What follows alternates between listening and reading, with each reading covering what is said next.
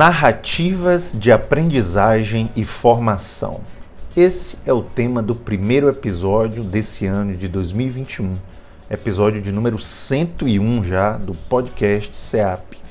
Como de costume, eu agradeço em nome de toda a equipe SEAP pelo prestígio da sua fidelidade aqui conosco. O propósito dessa produção em áudio gravado, formato podcast, se mantém firme ser um espaço de reflexão e compartilhamento de experiências de formação, voltado para profissionais da educação, estudantes, educadores interessados em pensar, sobretudo, sob uma perspectiva bem plural, questões educacionais contemporâneas. Tenho certeza que você vai gostar muito dessa conversação aqui hoje. Eu sou o professor Bruno Olivato, diretor do CEAP, e estarei na condução dessa edição.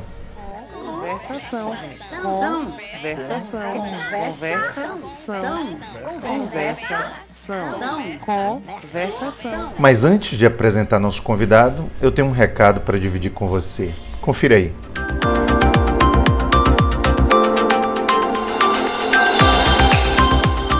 Você, professor, estudante ou educador, Quer entender a complexidade do trabalho pedagógico nesse momento de grande interação mediada pelo digital em rede? Quer desenvolver práticas online?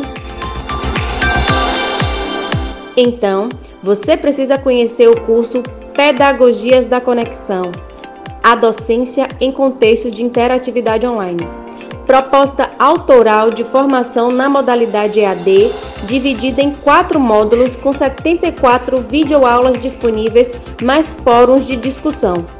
Acesse agora www.ceap.org.br.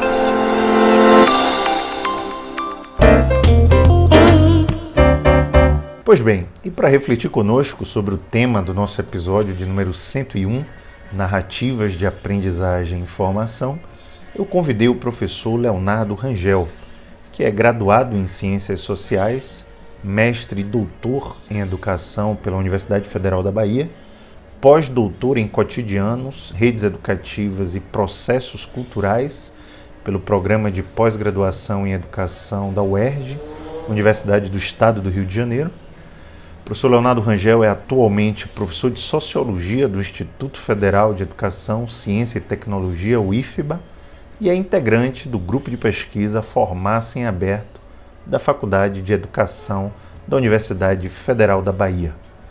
Professor Leonardo Rangel, bem-vindo ao podcast SEAP. Uma alegria ter você conosco nessa edição. Normalmente a gente sempre começa pedindo para que o convidado fale um pouco sobre sua trajetória de formação. E, uma vez que você também é professor, eu já engato e aproveito para perguntar: qual o sentido para você de ser professor? É assim, minha formação, ela é. É uma formação que eu costumo dizer que não é uma formação tipicamente da cidade. Né? Eu vim do campo e eu tenho muito esse, esses horizontes de preocupação de uma pessoa que veio desse lugar, veio do campo, que se relacionou com pessoas que são típicas desse lugar. Então, assim, isso tudo é muito presente, é, se não em minha vida cotidiana, porque é, infelizmente eu não né, posso estar revisitando visitando sempre esses lugares, é, até pelo cotidiano, pelo dia a dia, pela labuta mesmo, né? E a pressa das cidades que eu vivo, eu tenho isso muito nos meus horizontes de reflexão, de minha constituição mesmo vem daí. Então, assim, ser professor para mim, eu acho que está muito ligado, primeiro, a essa preocupação de tentar compreender esses espaços.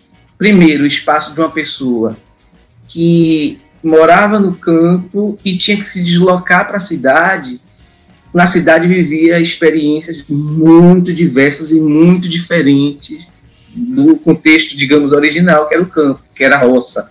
Eu prefiro chamar roça. Então, assim, é, a primeira percepção que eu tenho da minha relação com as professoras e professores vem desse contexto de deslocamento, né? Não era o meu lugar, porque geralmente eu ia para a cidade, quer dizer, sempre ia para a cidade para ter aula. Então, muitas vezes eu me sentia um peixinho fora d'água Mas eu acho que a partir do momento que eu fui avançando na questão da escolarização, eu fui percebendo que a educação ela podia me oferecer esses espaços de reflexão, esses espaços de tentar compreender melhor o que era isso também, né, desse meu deslocamento quase que cotidiano.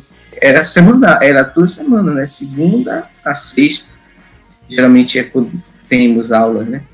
Então, assim, eu acho que ser professor para mim se deu muito através desses movimentos, e esse só é um deles, né, porque são vários movimentos que perpassam nossa, nossas itinerâncias, é, através de tentar me compreender mesmo no mundo e através de tentar ajudar a compreender a situação das pessoas. Eu me lembro da primeira vez que eu tive uma indignação social, eu estava assistindo o jornal e eu era é, adolescente. E eu me lembro que eu vi é, uma notícia sobre a fome. E aquilo me impactou tanto, eu fiquei tão mexido com aquilo e nem sabia direito por que tinha ficado mexido com aquilo.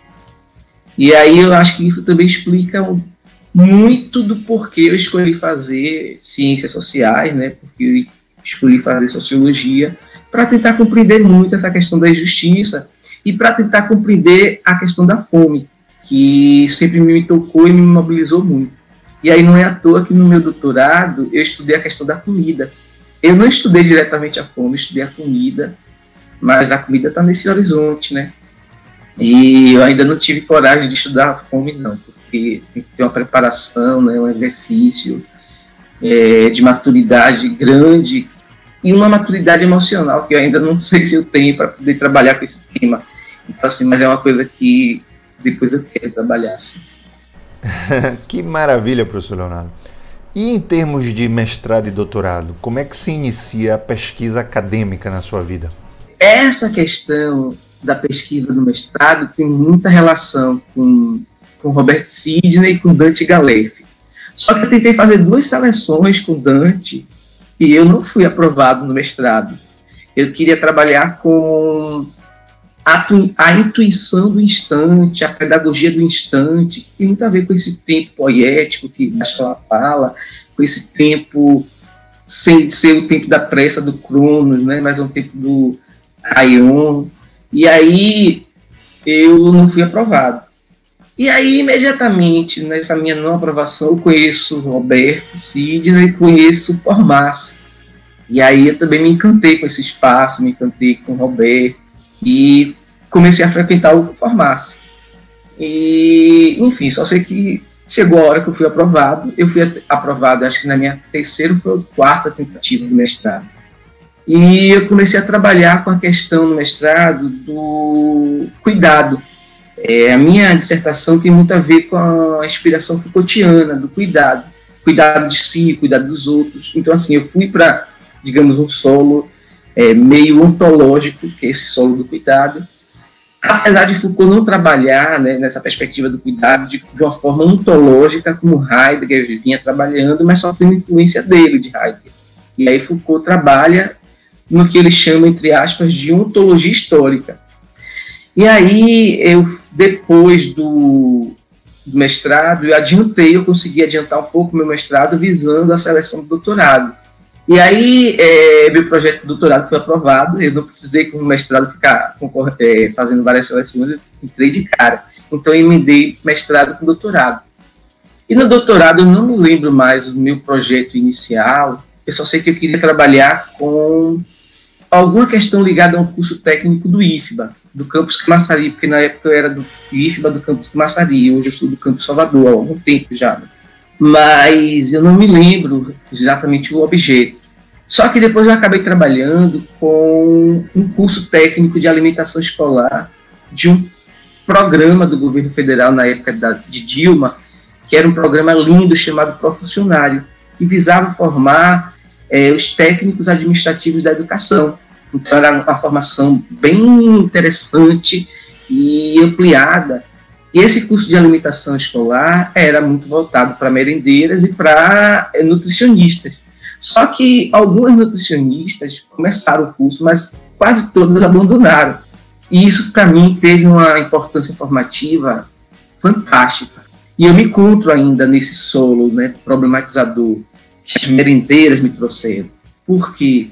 Porque eu era muito influenciado, e eu ainda gosto muito, da filosofia da diferença, ou do pós-estruturalismo. Algumas pessoas chamam filosofia da diferença, outras pessoas chamam pós-estruturalismo. Mas, assim, esse meu, é, digamos, gosto, ele era muito intenso e eu acabava não percebendo outras perspectivas, outros horizontes. Eu tinha isso como se fosse a melhor coisa, né? E não dava muito, muito espaço para outras perspectivas, outras alternativas. E aí, quando eu fui estudar alimentação, as merendeiras, eu percebi que a dimensão natural do alimento eu não podia trabalhar na perspectiva da filosofia da diferença, especialmente através de Michel Foucault, porque Foucault não tem nada para dizer em relação à natureza. Então, eu fui perceber, eu fui tentar compreender essa dimensão natural do alimento através de outra perspectiva. Eu fiquei procurando qual seria, e aí eu me deparo com a abordagem fenomenológica, que me apaixonei, né? Assim, então, a minha tese é muito um flerte entre o pós-estruturalismo, que é minha formação, digamos assim, mais robusta, e a fenomenologia, que desde então eu não paro de me encantar, né? Para você ter uma ideia, recentemente eu tenho lido com mais intensidade Merleau-Ponty, eu estou tão encantado por Merleau-Ponty, eu acho que ele tem tanto a nos, a nos dizer nos espaços de formação, para educação, para pesquisa em educação, para o fazer educativo, porque eu vejo que hoje, na educação, pelo menos nas pesquisas em educação, a gente tem uma certa predominância da escola, dessa escola da é, filosofia da diferença, ou do pós-estruturalismo, e a gente acaba não percebendo a importância de outros horizontes. E aí eu posso citar o horizonte da criminologia, e eu poderia citar, diante dos acontecimentos trágicos que estão acontecendo no país, a importância da gente resgatar a crítica, Aí eu faço um, uma crítica a Tomás Tadeu da Silva, porque não existe isso de pós-crítica.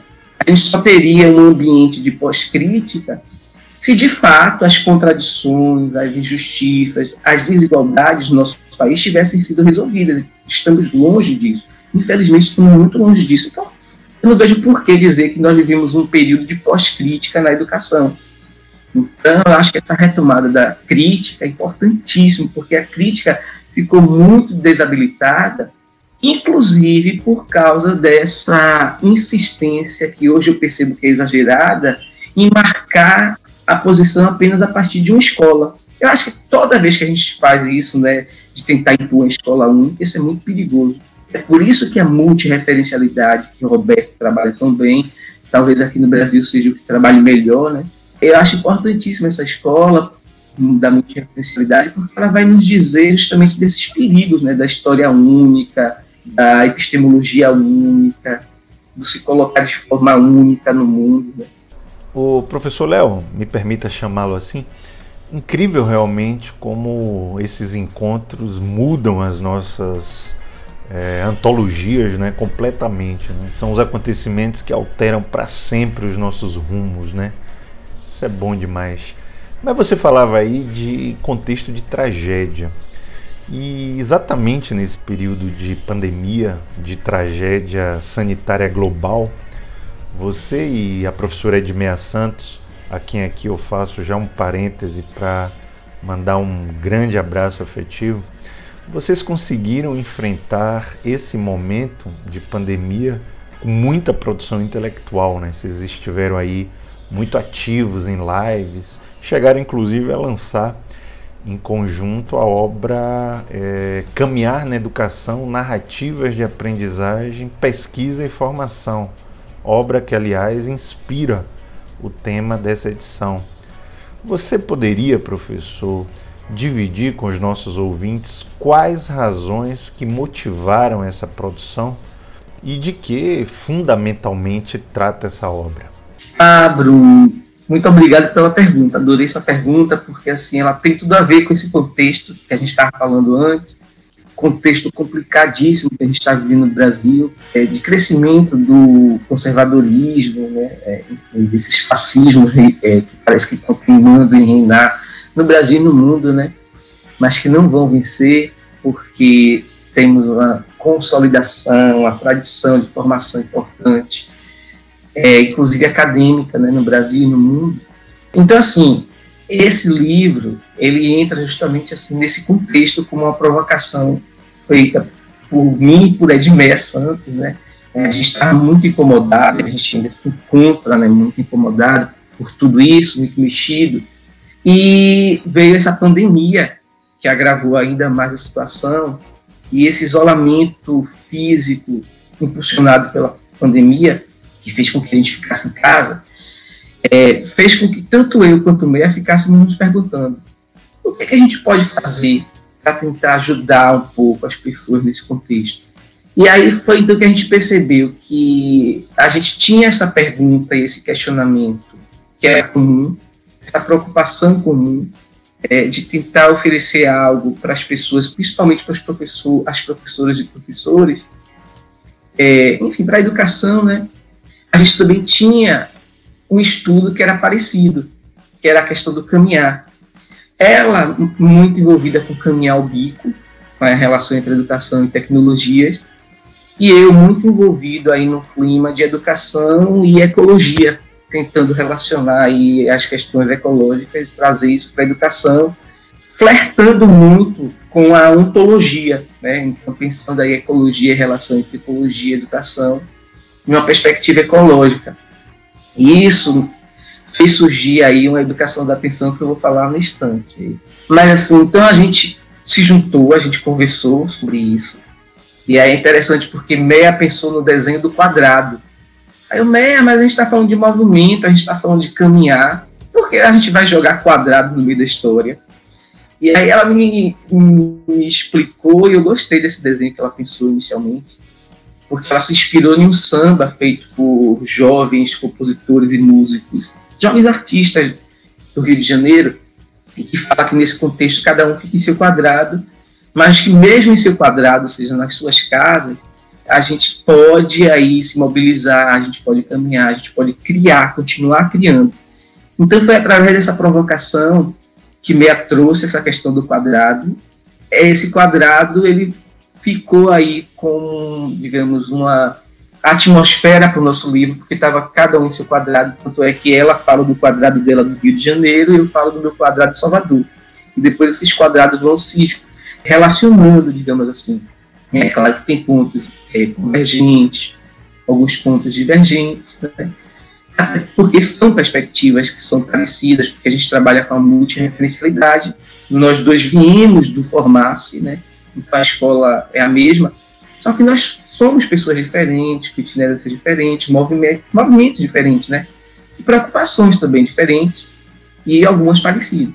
E aí a gente foi trabalhando junto dessa forma e foi muito gostoso trabalhar com Meia. É, Meia é uma pessoa muito querida, a gente já tinha uma amizade antes, né? Por isso que a gente se juntou para fazer o livro, mas não é só por causa da amizade, é porque tem uma confiança, tem assim carinho e além disso tem uma, um respeito pelo trabalho do outro. A gente gosta, eu gosto do trabalho dela, ela gosta do meu trabalho. Então tem, tem essa partilha, essa cumplicidade. A palavra que eu queria encontrar era essa. Tem essa cumplicidade, né? Não é só de uma amizade, mas de uma confiança no trabalho do outro. Isso, o livro, acho que consegue refletir isso. Né? E aí, por que caminhar na educação? porque a gente vai falar da perspectiva do caminhar. A gente vai tentar perceber como caminhar é, um dispositivo, é um dispositivo é, de formação, é um dispositivo metodológico, é um dispositivo de resistência também, de luta, e a gente traz muito isso. E ele é um potente dispositivo para a gente pensar aí as narrativas, enfim, a aprendizagem, as experiências das professoras, das professores e dos sujeitos, né, de maneira geral. Eu, particularmente, gostei demais do livro. É, eu tô assim muito afetado né, por ele.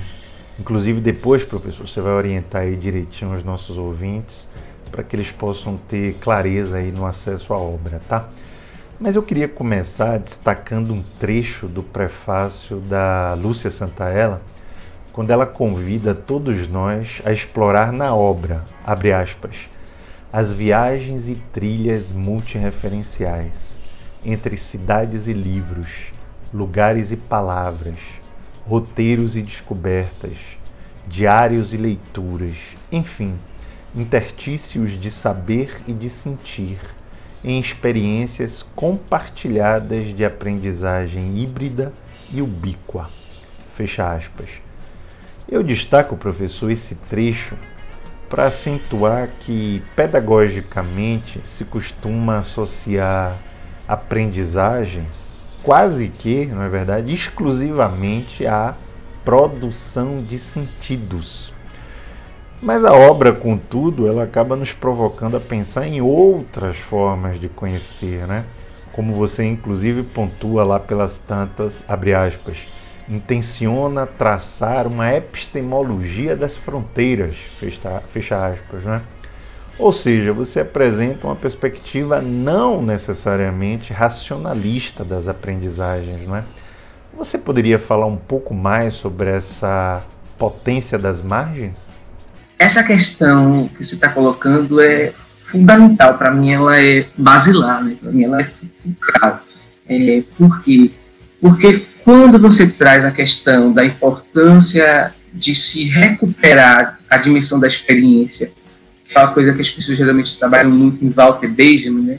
quando ele vai lançar a tese da crise da experiência, é, isso é muito contemporâneo. E aí você relaciona fantasticamente com a questão da crise ou da crítica que a gente tem que ter ao racionalismo, ou ao intelectualismo, né?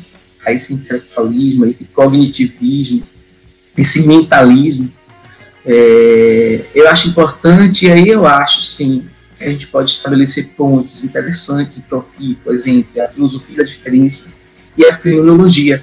Inclusive, aí a gente pode tentar é, trazer bastante é, uma relação com um autor importantíssimo, que é Paulo Freire, importantíssimo para a nossa história, para a história da educação no país. É impossível pensar a educação no país sem pensar nessa figura de Paulo Freire, né? Então, assim, eu acho que a gente pode trazer muito de Paulo Freire nesse diálogo, não só com a fenomenologia, com o existencialismo que ele fazia, né? Mas também com a, a filosofia da diferença, que ele não chegou a dialogar, porque ele é anterior a isso. Por quê?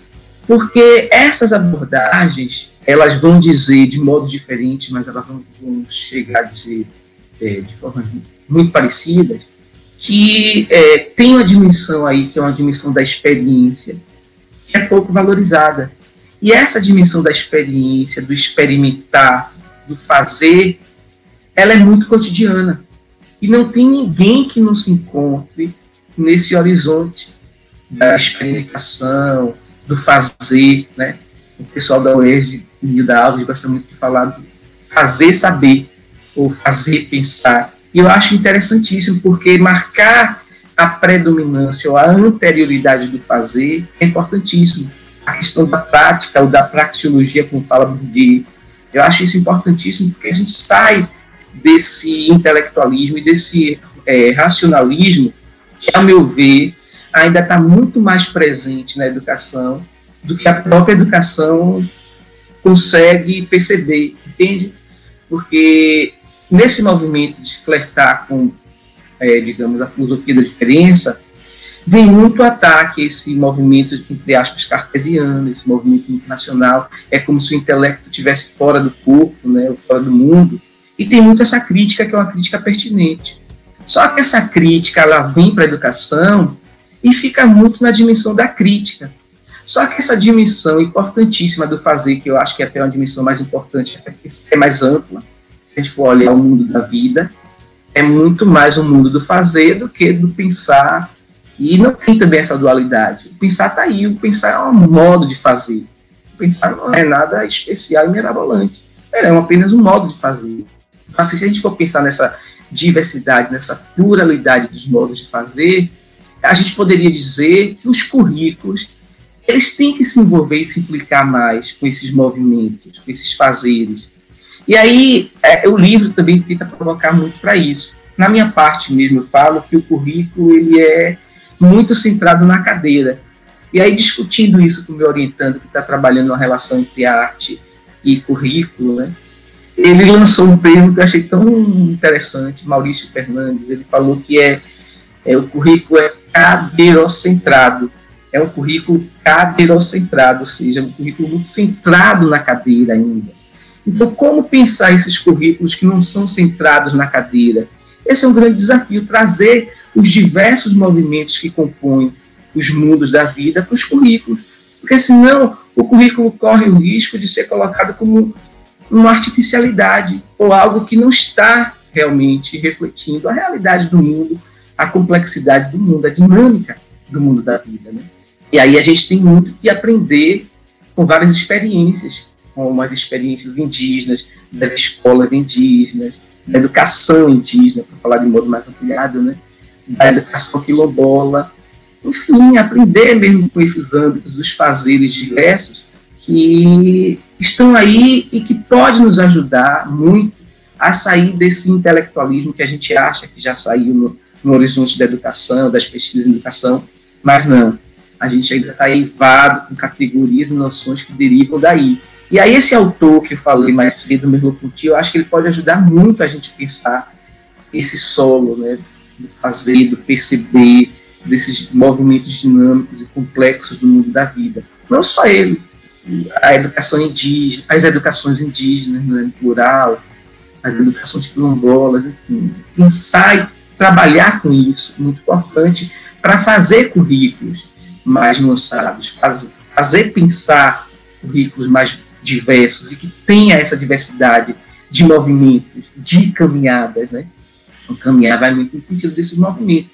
Professor Léo, uma outra perspectiva que me chamou bastante atenção na obra de vocês e que você, inclusive, já tinha discorrido também numa obra precedente, me parece que Educação dos Sentidos e do Encontro, né? o título parece ser esse, é a perspectiva biocêntrica né? e seu potencial para compreender mesmo a complexidade dos processos educativos.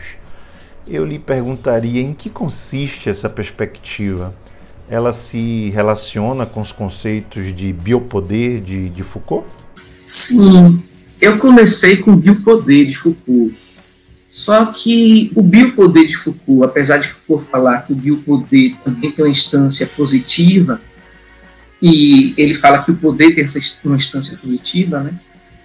Eu acho que Foucault ficou muito preso na questão é, negativa do poder. Ele diz que o poder é constitutivo da realidade. A realidade não, é, não só tem traços né, negativos, tem traços positivos, né, coisas importantes a serem feitas e ditas. E aí ele fala isso, só que ele fica ainda muito preso na dimensão negativa ou o repressiva do poder e do biopoder também. E aí eu comecei né, trabalhando nesse horizonte do biopoder, como Foucault estava assinalando, mas depois fui tentar ver outras dimensões, né, outras possibilidades. E aí Deleuze me ajudou muito, Deleuze Guattari, é, porque apesar de Deleuze não tematizar muito essa questão do biopoder, ele tematiza a questão da vida de forma é, mais dinâmica e mais lançada que Deleuze ele traz uma, uma questão aí mais abrangente da nossa relação com a vida, enfim, da, da constituição das subjetividades nesse, nessa diversidade, né, desses horizontes, nesses, nessas paisagens diversas que compõem a vida. E aí, nessa geofilosofia de Deleuze Guattari, eu fui me envolvendo muito também com a questão ecológica. E aí eu fui percebendo a importância dessa questão ecológica para a gente pensar a educação porque parece que a educação ela é, muito, ela é muito feita e pensada ainda no reino do artifício. Quando eu digo no reino de artifício, eu falo em um laboratório. Parece que você sai do mundo e você se tranca no ambiente da educação, na escola, nas instituições, na universidade, e você está fora do mundo. E isso sempre me espantou muito, mas por que isso, essa artificialidade, né, de se colocar desse modo artificial? É, nos fazeres, nos pensares da educação. Claro que isso estou caricaturando, né? Tem vários projetos que fogem dessa caricatura, mas de modo né, geral. E aí, pensando essa questão, eu fiquei muito espantado porque nós vivemos uma crise ecológica, climática, uma, uma crise em proporções catastróficas mesmo. E a educação fala muito pouco sobre isso. Aliás, você tem uma sub-área apenas para falar sobre isso, como se isso fosse uma questão que dissesse respeito apenas a alguns. E não diz respeito a alguns. É uma questão é, geral, ampla e catastrófica. É todo mundo que se coloca sob o risco de se, é, digamos, de acabar. Na verdade, não é só o, não é o mundo que se coloca sob né, o risco de acabar é a espécie humana como tudo corre esse risco. E junto com ela ela está levando e vai levar é, muitas espécies. E isso tem que ser colocado de forma muito mais pungente como algo é, central e que vai mudar inclusive nossa relação com a educação e com a formação. E isso ainda é, entra de forma muito incidental na educação. Como se fosse uma questão de escolha como se a gente tivesse né, essa possibilidade. A gente não pode escolher ou a gente muda a forma como a gente habita o planeta, os nossos modos de habitar, né, nossos modos de ser, ou possivelmente o planeta Terra vai expulsar a gente. Né? A Terra não vai aguentar mais ficar como está, nessa crise climática, enfim, essa crise ecológica de proporções planetárias, né? com várias consequências, e que estão se agravando. Nas últimas décadas, houve cada vez mais um agravamento, como falam vários relatórios de especialistas muito sérios, né? cientistas muito sérios, né? mundialmente falando, né? emitem relatórios de alerta há algum tempo. Então a gente para e repensa nossas, nossas relações, nossos encontros, e aí a grande sacada é: esses encontros não podem ser mais pensados nesse solo antropocêntrico, somente encontro entre humanos Michel Serres coloca isso muito bem. E Michel Serres, ele cria herdeiros, ele faz herdeiros. Um dos herdeiros de Michel Serres é Bruno Latour, né? colocando muito. Bruno Latour lançou recentemente dois livros sobre essa questão, questão ecológica, essa urgência de pensar na ecologia. E aí, é, Serres coloca que o diálogo histórico que nós travamos, o diálogo é, de fazer mundo, é um diálogo muito dual, seres humanos com seres humanos. Só que ele fala que esse momento de diálogo de seres humanos acabou. Nós temos né, a imposição do antropoceno, de uma era geológica que tem aí o nome de uma espécie. Por quê? Porque essa espécie está afetando todo o sistema de um modo tão urgente que corre-se esse risco né, de extinção mesmo. E extinção em massa. E aí Bruno Latour fala que essa era acabou porque não podemos nos dar o luxo de apenas achar que somente humanos compõe mundo. E aí esse diálogo tem que ser é, ampliado, e muito ampliado. Esses encontros têm que ser ampliados. aí você tem vários pensadores e pensadores que trabalham com isso. E é importantíssimo assinalar o quanto a antropologia está trazendo essa questão de forma fundante. Essa questão está refazendo todo o modo de fazer antropológico. E é interessante porque é a antropologia que está trazendo isso, é, digamos, de uma forma mais pungente. E a gente esperava, talvez, que fosse um outro âmbito, mas a antropologia, e por que esse espanto? Porque a antropologia, a princípio, é para falar do diálogo de humanos, né? mas a antropologia percebeu que esse corte natureza e cultura é um corte extremamente etnocêntrico e é um corte colonizador, porque muitas é, comunidades que são estudadas por antropólogas e antropólogos não fazem esse corte. E aí, esses antropólogos e antropólogas começaram a aprender a levar a sério as narrativas e experiências dessas comunidades que eles estão né, se envolvendo, digamos assim, para falar dessa forma. Pesquisar no sentido de se envolver com o fenômeno que você está querendo compreender. E aí isso é importantíssimo, porque esse diálogo tem que ser agora multiespecífico. Esse diálogo, esse encontro, como você coloca bem, como eu coloco no título do livro, né, Educação do Sentido do Encontro, tem que ser um encontro ampliado. E aí Deleuze já coloca também pistas interessantes, porque ele fala dos intercessores.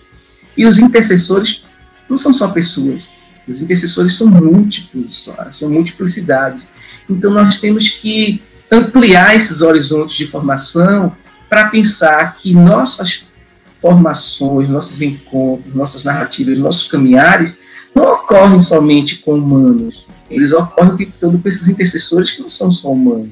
E aí, quem são esses intercessores? vai depender né, da, da, vida de cada um, do modo de viver de cada um, do habitat de cada um. Mas é, esse habitat sempre é muito múltiplo, sempre é muito plural. E aí eu sou radical no sentido de dizer que se a modernidade sempre foi a referência para a gente pensar o outro, o outro como esse não moderno, eu acho que essa urgência ecológica nos coloca em uma radicalidade de ter que inverter esse processo. O horizonte de referência tem que ser agora esse outro que foi colocado nessa condição de outro. Essas, essas comunidades, que algumas delas a gente já citou, né? Então tem que ser esses que foram transformados em outro que se tornam agora a referência para a gente repensar esse modo, esses modos de ser e estar no mundo, outras perspectivas, outras possibilidades. Professor Léo, eu, eu ouvindo você falar, eu acho que das políticas de morte desse governo, a face mais cruel para mim é da destruição ambiental, não é? Porque ela condena perversamente não só as gerações atuais, mas sobretudo as próximas, não é? Eu acho que, inclusive, um dos méritos da obra de vocês é exatamente essa capacidade de, é, de não se deslocar do contexto político extremamente delicado e urgente em que os intelectuais de fato precisam se posicionar e, obviamente, influenciar o modo da sociedade ver as coisas, pensar sobre os nossos problemas, né? A obra de vocês traz uma perspectiva crítica muito contundente às políticas neoliberais, né? especialmente no que tange a educação e a saúde. Mas nós sabemos, Léo, que a pandemia parece ser uma crise sanitária, mas é uma crise, sobretudo, política. Né? Então, como é que você avalia o curso do atual governo e que eventuais lições podemos tirar desse tempo inédito? É, como você falou bem, né? É, esse governo é um grande mobilizador de necropolítica. Ele é um governo do atraso, do retrocesso, e não pensar atraso ou retrocesso naquele sentido evolucionista ou teleológico né, que é, digamos, esse modo colonial tentava se colocar. Não. Mas é tentar entender esse atraso, esse retrocesso, no sentido da gente é, retroceder em relação a cenários mais democráticos, mais igualitários, né, onde a gente possa pensar realmente é, um horizonte mais comunal, onde as pessoas sejam tenham suas possibilidades reconhecidas. Né?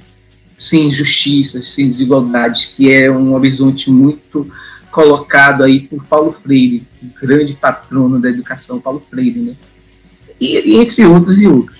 Aí, assim, o que você coloca é importantíssimo, porque é esse governo gerador de necropolítica, certamente eu penso que ele é um epifenômeno. E ele é um epifenômeno por quê? Não porque represente é, poucas pessoas, porque a gente percebe que muitas pessoas são representadas, são representativas desse governo, infelizmente.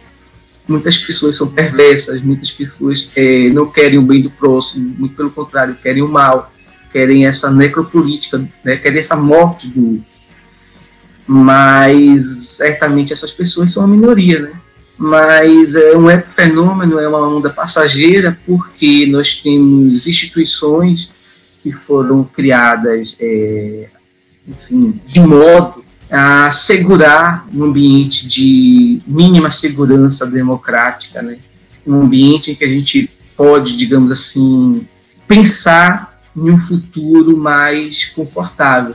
Eu acho que, é, enfim, ele, esse governo não se reelege, né? mas também vai depender muito da esquerda, e a esquerda tem que se fortalecer esse diálogo tem que ser ampliado nas bases de esquerda. Aliás, a esquerda tem que voltar a perceber é, a sua base. Um discurso que me desagrada muito é quando a gente fala que essas pessoas que estão ou que aderiram ao governo são ignorantes, é, são canalhas e tudo mais, mas eu vejo muita desesperança em muita gente que está aderindo a, a, essa onda desse governo. Né? E grande parte dessa desesperança se deve a, a, um mundo em que as pessoas já estão cheias de violência, desigualdade, desencanto, cheias de não poderem ter seus sonhos realizados, né? de viverem em horizontes mais é, integrativos, mais é, igualitários mesmo. E aí essas pessoas elas acabaram se desiludindo tanto grande parte dessas pessoas estão ainda envolvidas com, com esse governo, né? Só que elas vão perceber que essas promessas não vão ser cumpridas, sobretudo porque são promessas é, hipócritas, perversas e completamente necropolíticas, né? É, são pessoas canalhas que estão no governo. Situação mais concreta sobre isso que a gente está falando, basta perceber o envolvimento dessa alta cúpula com as milícias que são muito fortes no Rio. Né? Eu morei no Rio de Janeiro um ano, entranhado em quase todas as instituições no Rio de Janeiro. E essa milícia que está entranhada no Rio de Janeiro, em várias instituições, inclusive, principalmente no judiciário, ela toma o poder nesse governo. Né? grandes agentes desse governo estão a serviço das milícias, sim. Então, assim, é uma política da morte, uma necropolítica, de forma direta, não é de forma indireta. Né? Estão envolvidos em, em muitos é, jogos escuros, em assassinato. O caso de Marielle está aí, e a gente tem que levantar a bandeira mesmo, né? Marielle presente sempre, até que esse governo deixe né, de ocupar esse espaço que nunca deveria ter sido dele. É muito representativo desse governo essa questão da heteronormatividade, desse colonialismo, né, dessa felicidade, é, desse racismo estrutural que sempre passou nas relações do país e que está aí né, querendo ficar no poder. Mas eles vão ser varridos, sim. Nossos caminhares vão ser conseguir se fortalecer e colocar novas agendas. Mas, assim, a esquerda tem que parar com essa, é, esse discurso fácil de que essas pessoas são perversas, ou que essas pessoas são ignorantes, e começar a se aproximar mais da base e de fazer essa autocrítica. O porquê nós nos dissociamos dessas pessoas? O porquê nós ficamos né, sem pontos de contato com essas pessoas? E é se aproximar mesmo é, desses movimentos de base dessas pessoas e tentar perceber nessa autocrítica porque quais, quais foram os erros né? e rever esses erros, porque é, essa esquerda, como chama esquerda caviar, esquerda, esquerda Nutella tem um termo né, que brinca nas redes sociais. Esquerda Nutella, esquerda raiz. Então a gente tem que se aproximar mesmo dessas, dessa esquerda raiz, desses movimentos de base, escutar essas comunidades e fazer com, fazer política com, encontrando, encontrando-se com, e não fingir que tá, mas tá sobre, né? Tanto está sobre que perdeu os contatos, perdeu os diálogos, perdeu os elos, né? os envolvimentos essas diversas possibilidades de comunidade. E aí eu penso que isso não é de agora. Eu vou mexer na casa de vespeiro, mas isso começa a acontecer no governo Lula.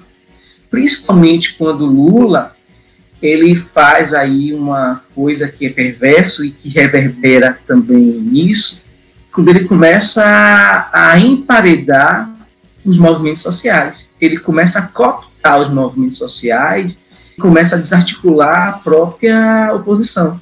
E a essa desarticulação de uma é, oposição articulada que tem que ter e de uma oposição séria, que começa no governo Lula, a gente começa a ficar com esse vácuo esse vácuo de uma oposição séria, que é importantíssimo para o jogo democrático, né? Em que grande parte desses atores e atrizes dos movimentos sociais foram emparedados. Eles foram, digamos que, cooptados pelo governo. Isso é muito sério, porque ao invés de você realmente aprender com esses movimentos de oposição, o que você quis é dar um jeitinho né, de calar essa oposição. E aí também, como reflexo desse movimento, a gente está vendo isso tudo. E aí a gente também não pode esquecer que esse messianismo que algumas pessoas da população limitam por, por essa figura que está no poder, não vou falar o nome, outras pessoas já limitavam por Lula, né? Então, assim, misturar messianismo, misturar religião com política, não dá certo. Não tem como. A política tem que ser um âmbito secular. A política tem que ser laica. E a gente já percebe traços desse messianismo ali no governo Lula. E isso, inclusive, era muito alimentado pelo PT. E o PT, até hoje, ele não teve condições de fazer essa autocrítica toda. A gente, algumas coisas a gente está lançando aqui agora, né? mas tem muitas mais autocríticas para fazer. E que se realmente nós quisermos criar uma agenda séria de esquerda, você não tem que ter um único protagonista. Né? Tem essas questões todas, para a gente poder vencer essa necropolítica que está instalada e essa milícia né, que está aí no poder. Sua fala, professor, é de fato muito vigorosa. Dá link para muita coisa. Mas eu queria acentuar uma questão muito séria que você traz, não é? Que é essa coisa das milícias, não é? Eu acho que a milícia ela transforma o domínio territorial em domínio eleitoral. Então tem projeto de poder, né? Quer dizer, é um grande negócio econômico e político. Logo, milícia é de fato crime contra a democracia, né? Quem bate muito nisso, inclusive, é o, o deputado pelo Rio de Janeiro, o, o Marcelo Freixo, exatamente. Acho que não estamos dando a devida atenção a esse fenômeno, não é? Mas é muito legal você tocar nesse assunto. Mas, professor Leonardo, infelizmente a gente está chegando ao final do nosso programa. Passa rápido demais, não é? Mas antes uh, de encerrar, eu gostaria que você dividisse com os nossos ouvintes, nossos professores, nossos educadores, até um pouco ancorado naquele conceito de, naquela ideia né, de professor como lente, aquele que nos ajuda a ver, a enxergar mais. Queria que você dividisse um pouquinho o que é que você anda lendo, o que é que lhe inspira, o que é que lhe ativa aí a criação e que você poderia sugerir para quem quisesse aprofundar nessas questões aqui conversadas, bem como né, outros temas correlatos aqui tratados. Ah, é, assim, meu, meus caminhos de criação é, são muito complexos, no sentido de que eu não busco nunca as coisas mais fáceis, né? Eu não busco diretamente aquilo que, é, enfim, a princípio está como início de cena, digamos assim, ou como mais visível, né? E eu estou dizendo isso até isso não é consciente, não é uma coisa minha, mas eu acabo me movimentando assim. Eu percebi que eu me movimento assim. Por que eu estou dizendo isso? Porque agora eu estou muito envolvido com essa questão da educação ontológica, que é a educação da atenção.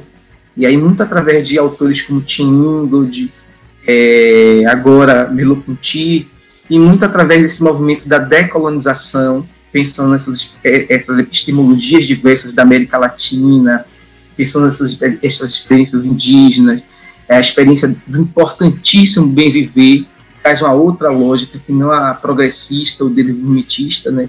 Pensarmos estar no mundo, forjarmos novas relações de, de novos modos de vida, novos modos de habitar, né? Então, assim, eu tenho ficado muito nesse solo da educação da atenção, essa educação que tem muito a ver com essa questão da percepção, como coloca Merleau-Ponty. E aí, por que eu estou dizendo que não é um caminho direto? Porque nesse movimento que eu tenho me interessado bastante nos últimos tempos, eu tenho percebido que é difícil você conciliar isso com jogos de poder, com esses jogos de dominação, essas violências todas, né? Que são tão necessárias de serem colocadas na educação. Então, nesse momento, eu tenho pensado justamente como articular essa educação, que seria a educação mais teológica, né, fenomenológica, com essas questões mais decoloniais, essas questões que Hanna chama de é, decolonização do poder, do ser e do saber. Então, passa por essa dimensão ontológica, que é a questão do ser, do devir, né, dos movimentos, mas também tem essa questão do poder e do saber, que são importantíssimas, e que a contribuição das autoras e dos autores da América Latina e dos movimentos sociais, das comunidades, são fundamentais para a gente repensar, inclusive, a nossa relação com esses ambientes de pesquisa, com a academia, porque eu penso que se a decolonização entra com tudo para a gente pensar e decolonizar os espaços, eu penso que a educação, a, a, academia de modo geral, ela ainda é muito tímida no trazer essa comunidade, no trazer esses outros, né? é ter a coragem de conversar e se encontrar em uma perspectiva com mesmo, ou seja, é com, é com parceria, é com transformação de todos os envolvidos, é com abertura. E não é para usar essas pessoas, como tem acontecido muito, e várias comunidades pertinentemente têm expulsado pesquisadores, né? Não, não quero que pesquisadores e pesquisadoras.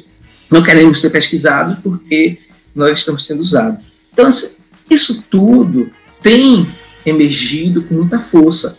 Então, essa, essas comunidades, esses que foram transformados em outros, eles têm que ser não só ouvidos, né, mas eu acho que é através desses novos horizontes que nós vamos aprender a criar outras formas, outros encontros, outras políticas que não caiam nessa nesse negacionismo, que não caiam nessas necropolíticas né, insidiosas de tentar matar o outro, que é uma coisa bem característica das milícias, né? As milícias, as milícias atuam o tempo todo assim, tentando matar o outro, né? Então nós temos que buscar o oposto do que seria um modo miliciano de ser ou de fazer política. E o oposto disso é o oposto do que está imposto, né? Então, é isso. Aí eu estou nesse movimento relacionando, tentando relacionar a educação da atenção com decolonização, especialmente através dessas escrituras latino-americanas. Então, como ir articulando e pensando esses movimentos, né? Eu acho que é muito importante. É, minha, as minhas pesquisas, os meus estudos estão se envolvendo aí nessa seara. Mas tem algum título em específico, algum autor que você pudesse nominar? Tem um autor que eu acabei de trabalhar com ele no curso que eu estou oferecendo, que é um curso epistemologias da América Latina, tessituras epistemológicas da América Latina, é um curso que eu estou desenvolvido, é um curso de extensão no IFBA, e que a gente acabou de trabalhar com um autor que eu tenho me envolvido muito, tenho gostado muito dele, que é Antônio Bispo. Antônio Bispo é um escritor quilombola, fantástico, e ele tem um livro chamado... Esse livro é fantástico, porque Antônio Bispo, ele é de uma perspicácia, e ele é muito importante, não só em relação à crítica, mas de mostrar esse, essa educação cotidiana, essa educação que eu gosto de chamar de educação ontológica, que é essa educação que vai ocorrendo é, em vários ambientes, em vários espaços da comunidade, né? E ele vai mostrando isso na comunidade dele, da comunidade quilombola que ele reside. Esse livro de Antônio Bispo é fantástico. O livro chama-se colonização, quilombos, modos e significados. Colonização, quilombos, modos e significados. Esse livro é lindo e vai mostrando é, esses lugares, revisitando as teses é, historiográficas sobre o Brasil, dizendo que o Brasil nunca foi país de pessoas cordiais, né? Nunca foi uma democracia racial. Ele vai desconstruindo esses mitos de forma bem interessante e, ao mesmo tempo, né, vai fazendo essa crítica é, da nossa historiografia e da nossa história. Ele vai revendo, vai apontando, vai mostrando situações cotidianas dessa educação, é, dessa comunidade quilombola que ele pertence, e que é uma educação da atenção, é uma educação da percepção, é, pode nos dizer muito desse modo de vida, desse ser no mundo de uma forma mais integrativa, né? integral. É, na, no Instituto Federal, a gente costuma falar muito de currículo integrado. Eu penso que essa noção de integração tem vários complicadores, eu não gosto muito de integração. Mas se a gente for pensar esse princípio da integração, de ser de um modo mais integral no mundo, né, mesmo não gostando muito dessa expressão, eu diria que a gente vai encontrar muito mais isso nessas comunidades quilombolas, indígenas, de pescadores. Esse sentimento de ser, de pertencer, né, de modo mais ampliado, essa abertura para o mundo, do que é voltado para o trabalho.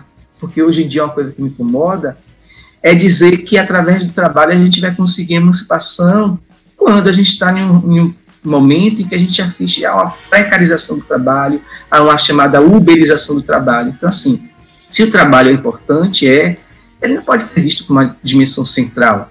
Nós somos uma multiplicidade, então não tem um centro, né? o ser humano não tem um, um centro formativo. Somos uma multiplicidade de formação. Né? Professor Léo, e para que os nossos ouvintes interessados possam ter acesso ao livro Caminhar na Educação, Narrativas de Aprendizagens, Pesquisa e Formação, autoria sua e da professora Edmeia Santos, o que fazer? Muito obrigado, Bruno, pelo espaço, pela divulgação do livro, né? É muito importante, assim, eu fico muito agradecido, certamente a Edmeia também, né? Nós ficamos muito agradecidos e nós acreditamos nesse projeto, né? Estamos aí dispostos a conversar. Quem tiver dúvida também pode, pode, pode tocar conosco, né? Para acessar o livro, vocês bastam é, entrar na, no site da editora, é Atena Editora, é Atena, sem S, Atena Editora, coloca isso no oráculo, né, o oráculo lá, o Google, coloca no Google que é a primeira, é o primeiro link que vai aparecer, o primeiro endereço. Atena Editora, tudo junto, mas colocando atenaeditora.com.br, vocês vão direto também para o site da editora. E quando chegar lá, vocês vão ter acesso a vários livros, inclusive, né?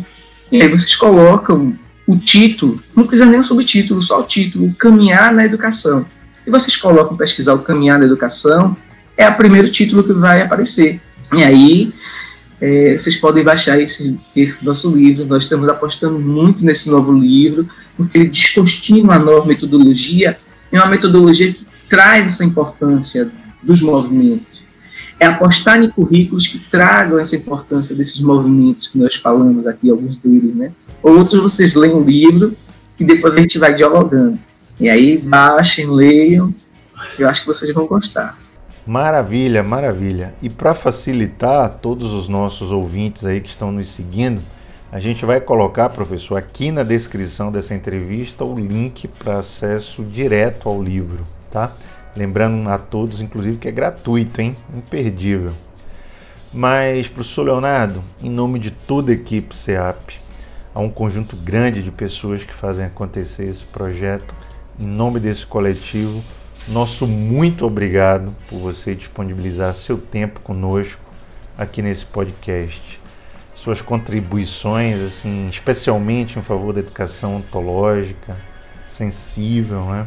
Da atenção, do bem viver, da decolonialidade, enfim, essa perspectiva de trabalho aí com os outros, ela além de ser muito bonita, ela é muito inspiradora, né? Eu tenho certeza que os nossos ouvintes uh, vão curtir muito essa conversa. Os nossos aqui sinceros agradecimentos pelo seu trabalho e pela colaboração ao nosso. Muito obrigado. Eu que agradeço, agradeço muito a, a sua generosidade, a condução dessa entrevista.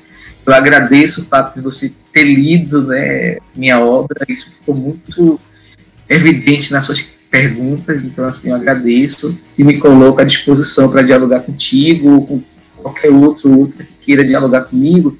E é isso mesmo, né? Nós só somos com os outros, sempre. Aliás, o ser só se apresenta, só se forja dessa forma, né? É, sempre no devir com os outros. Né? E é feito muito nisso. Então, assim, essa perspectiva dos encontros é, é importantíssimo para a gente aprender ou reaprender a conviver, a ser né, com outros mesmo. Não tem outra maneira de ser. As outras maneiras são ilusões né, que a gente vai criando às vezes, achando que vai dar conta, mas são ilusórias. É apenas fugindo do jogo, digamos assim, como falava Bourdieu, né? Então a fuga do jogo. Porque o jogo se dá sempre nesse emaranhado, né? Então eu que agradeço, muito obrigado pelo convite, muito obrigado a toda a equipe do CEAP. É, foi um prazer estar com vocês. Pois é, se você gostou desse episódio, compartilhe-o amplamente. Comente, escreva para gente. Vamos continuar essa conversação agora nas redes. Um abração e até a próxima edição.